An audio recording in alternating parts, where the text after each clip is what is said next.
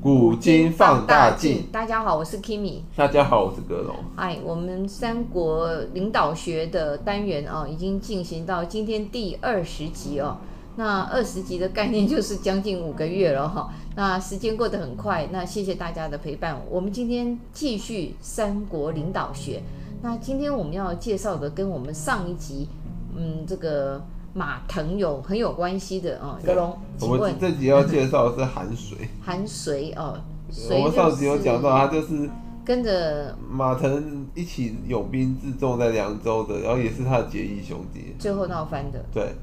韩水这个水就是那个那个杀人未未遂遂的的遂遂对啊、也是西凉那一带的嘛，韩水这个名字啊，其实他自己取的。哦，哦，韩水这个人心机很重，他是后来造反都被通缉之后，他想到改名来改名来逃避通缉。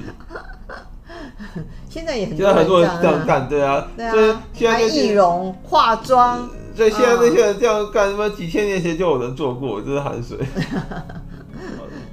所以寒水这名他自己取的，哦，他原本姓名是韩约，约定的约，韩约，然后他字文约，嗯，也是约定的约。他是金城郡人，金城也是金城郡也是在凉州，然后他是算是凉州本地的。嗯，他是东汉末年凉州地区的割据军阀之一。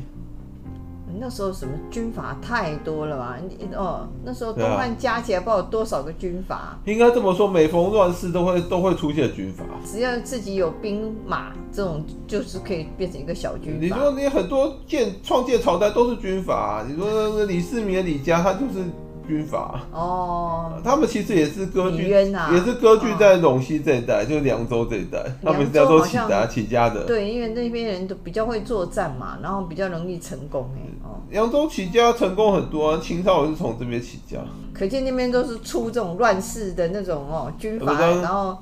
帝王这样。 这个朱元璋也算是军阀啊，嗯凉州很多都是，其实乱世后来成功很多都是军阀。啊嗯，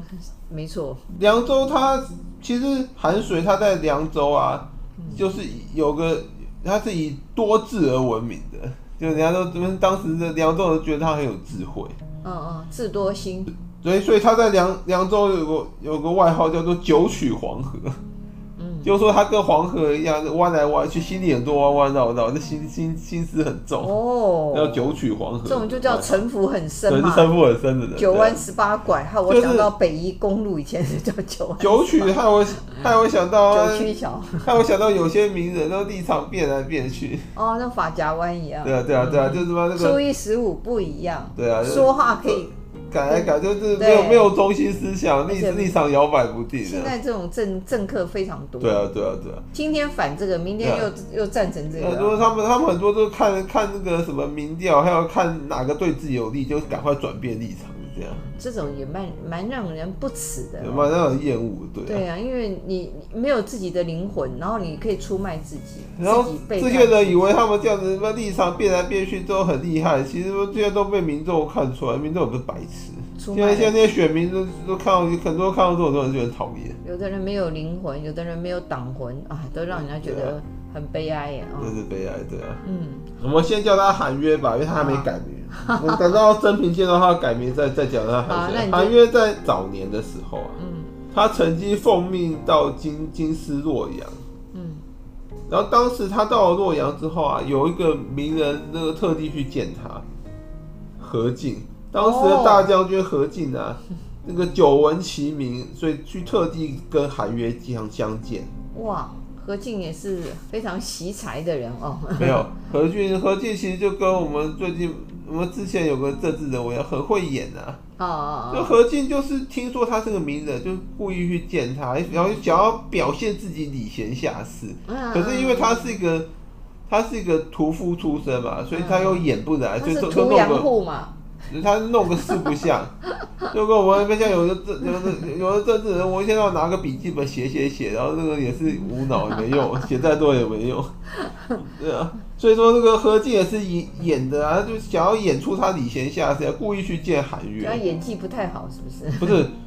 韩约这时候想说你都特地来找我见面，我总要讲一些那个真材实料嘛，嗯然后让你对就对讲一些对你有帮助的事嘛。嗯嗯嗯，何进特地来见他，如果韩韩约不拿出一些本事来的话，到时候别人会觉大天失天下所人望会觉得说，觉得说韩约你这个人很是废渣。呃，所以他好他像他为了自己名声着想，空要有对，其名这样也要嗯拿出一些真真本事来。所以韩约就劝何何进了一件事，嗯他就等于说帮他出了出谋划策的一件事，他叫何进杀尽所有宦官。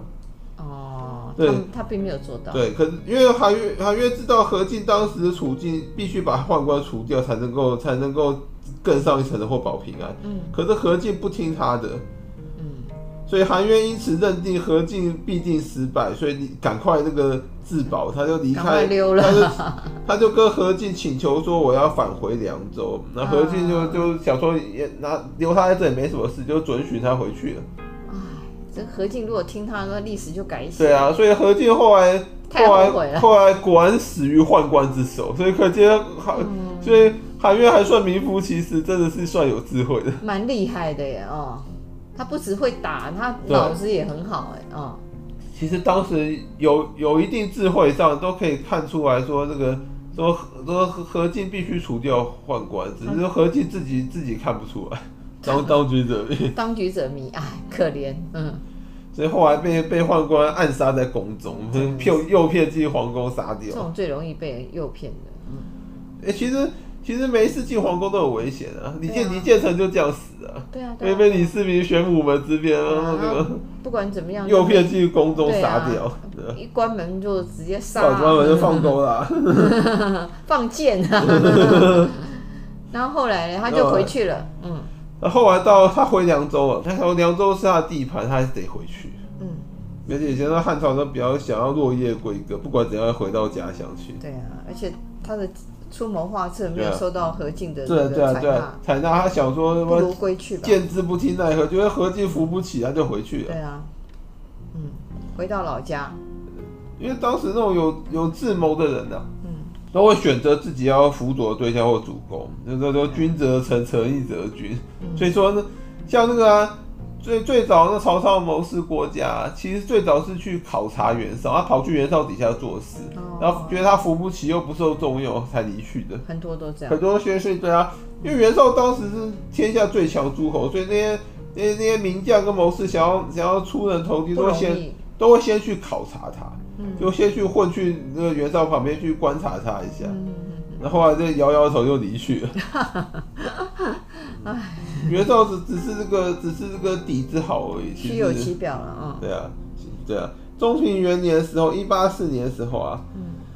当时回到凉州的韩韩韩约啊，遇到一件事，就羌人，我们之前讲到外族那北宫伯玉反叛汉朝啊，嗯然后当时，当时其实那个、哦、那个那个韩约是有官职的哦。当时那个凉州督军的是我们后面刚刚有讲到的，这个就是一个叫做那个边宇的人，边宇后来跟跟韩约一起改名，改名叫边章。边章我们后面会讲到他。嗯那个当时凉州督军是边宇嘛，嗯然后凉州的从事就是韩约，嗯，从事就是他是文职的，然后督军是武职的嘛。对然后这两位虽小，被北宫伯玉挟持为人质了。啊，他反叛之后，他突然反叛了，他们反应不及就就被抓了，被变成人质，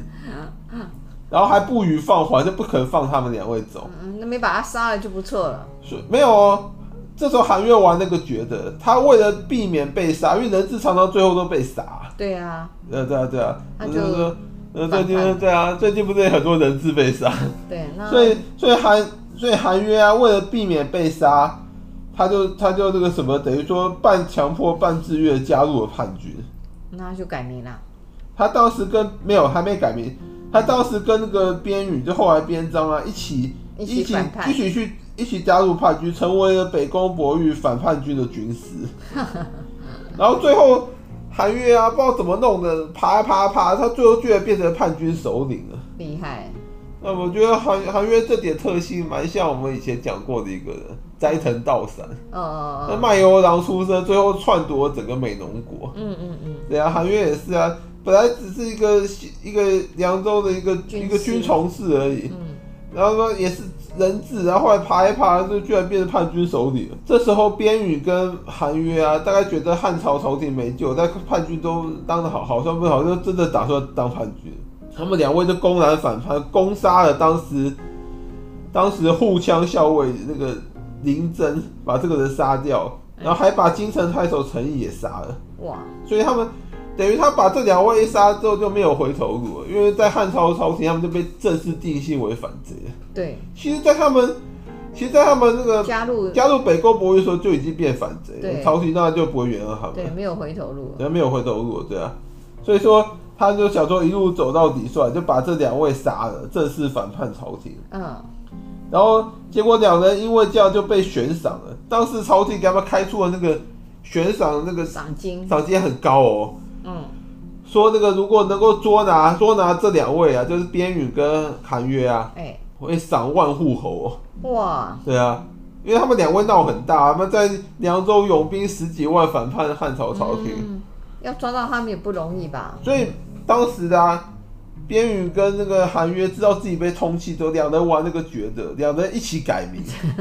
两人为了避为了避逃避那个朝廷捉拿，因为朝廷通缉的是边宇跟韩约嘛，他们想说我们改名之后，我们就不叫边宇跟好韩约，重搞赏不之下必有搞不好就勇不会被夫，抓到。嗯，反正他们就有点那种鸵鸟先先改名再说，嗯所以哎，不要逃避那个捉拿，所以他们就改名叫边章跟寒水。嗯就后来，所以后来韩约就以寒水之名那个闻名于三国时期。嗯，然后那个其实边章也蛮有名，边宇后来就用边章的的那个名名字来那个闻 名，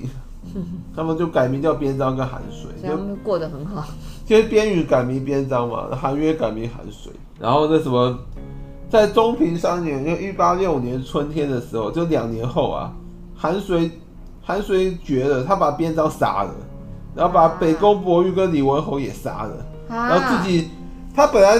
叛军是多头马车嘛，哎他把其他其他其他都砸了，变自己单单线领导，啊这个人还挺狠的耶，哦，对，跟就你其就其他那三位可能智商比不过他，被他玩死了。都被他玩死所以了，就可以知道韩遂不负他九曲黄河之名，我我果然是用 城府太深了对用智商杀人，就其他都玩不过他跟。他在一起的人真的对是啊朝不对保啊夕耶。对啊，对啊，对啊。 很容易动不动翻脸杀人呢。也不要说韩遂，我们现在很多政治人物也是玩这一招啊，嗯，先先寄生在别人身上，吸干马进人家血之后，再把人家踢开，跟人家翻脸。好可怕啊！对啊，对啊，所以他妈那种那种那种智商高的真常的常含水附身了哦，智商高的常常都玩这一套啊，很恐怖。嗯所以韩遂，就变 leader 了，所以可见韩遂人品之差。自差的。嗯，跟跟我后来们连跟我们拔现现在那位政治人物的人品之差，后来把那个马腾的那个妻儿也杀了嘛，哦，妻，那是后面的事。嗯，他先杀了边边章跟北宫博玉李文侯，等于说本来叛军是四位领导，现在变成他一单线领导。不要多头马车。 对，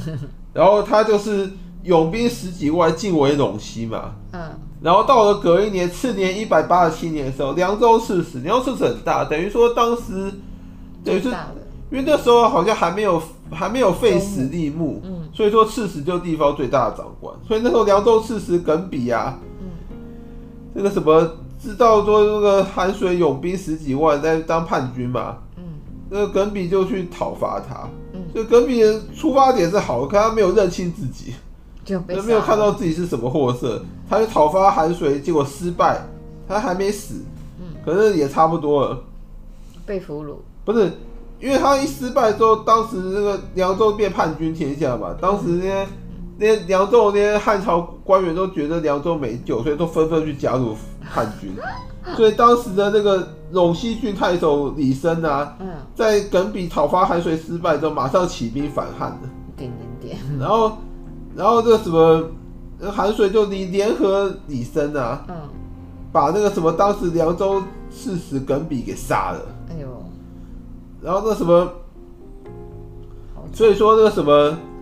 当时耿比一死啊，那个那个那个那个马腾啊，跟王王国啊等人啊，就看汉朝朝廷没救，就全全部都去加入加入加入。入叛军，跟汉遂合谋背叛朝廷了，啊哇，然后开始寇掠三府，就是勇勇兵十几万开始拒战这个龙溪三府这一战。那当时已经汉朝的已经是他们那边没有人可以跟他们作对啊，对啊，所以汉朝等于就有点百战，那对凉那边凉州叛乱之后就放任他们。那已经沦陷了啦，哦，沦陷到那边了。对，哎，汉朝朝廷后来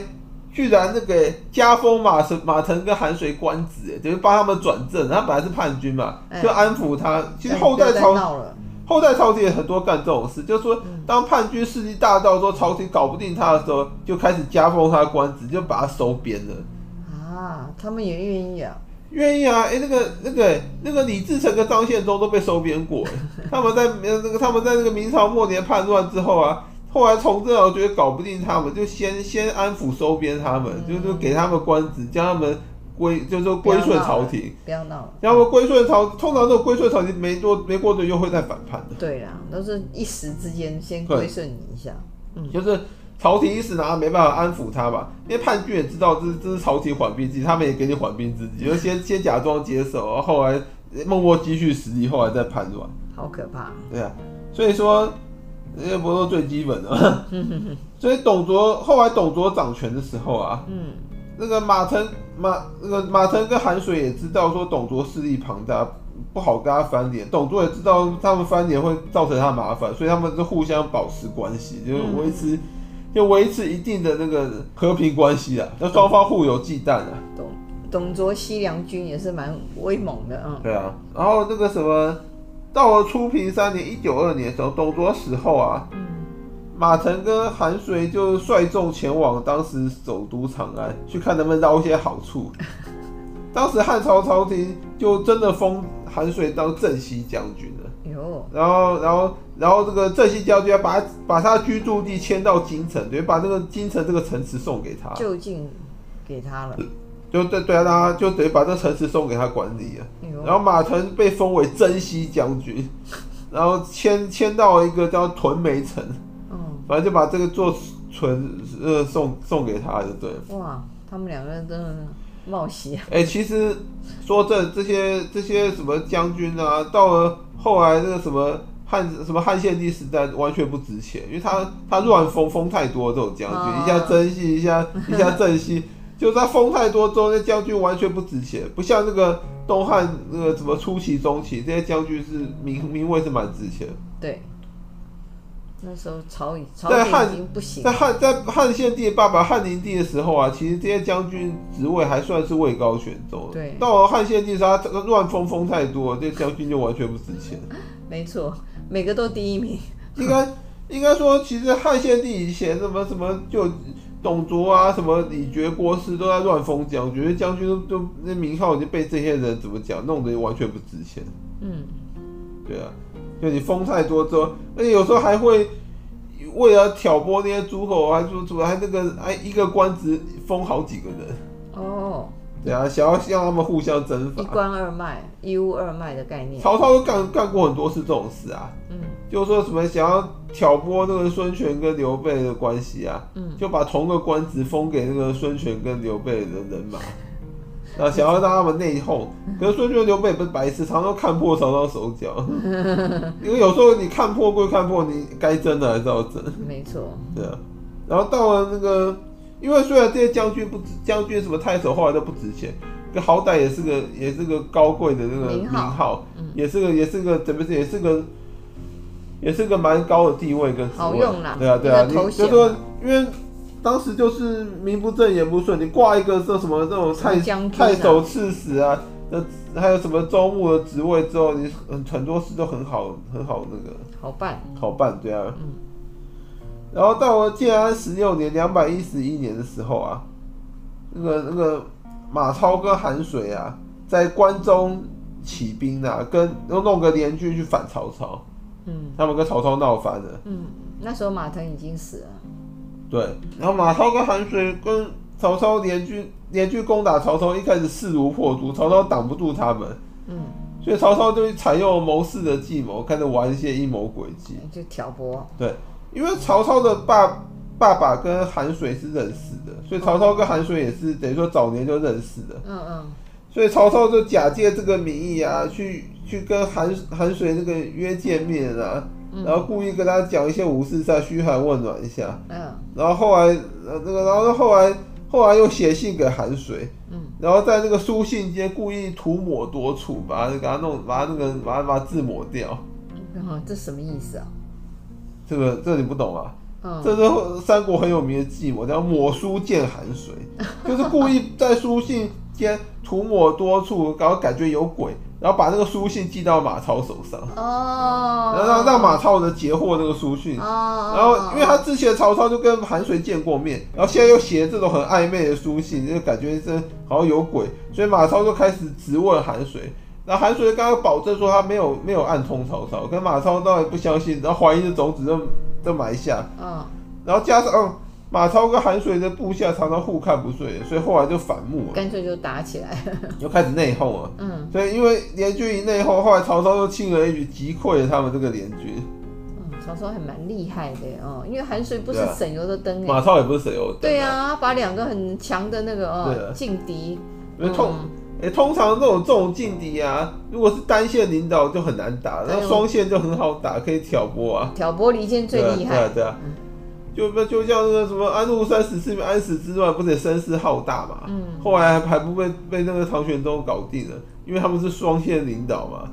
最后就内讧了。韩遂自己也知道啊，他那时候四个领导人，他把他三个对啊杀对啊掉，对啊就剩一对啊对个啊。他现在跟马超一样会碰到这种情况。对啊，对啊，所以可是马超太强，他要除掉除不容易他除不掉啊。对，然后韩遂又又又老狐狸，马超也杀不掉他，所以后来内讧，结果就就是分道扬镳啊。没错没错。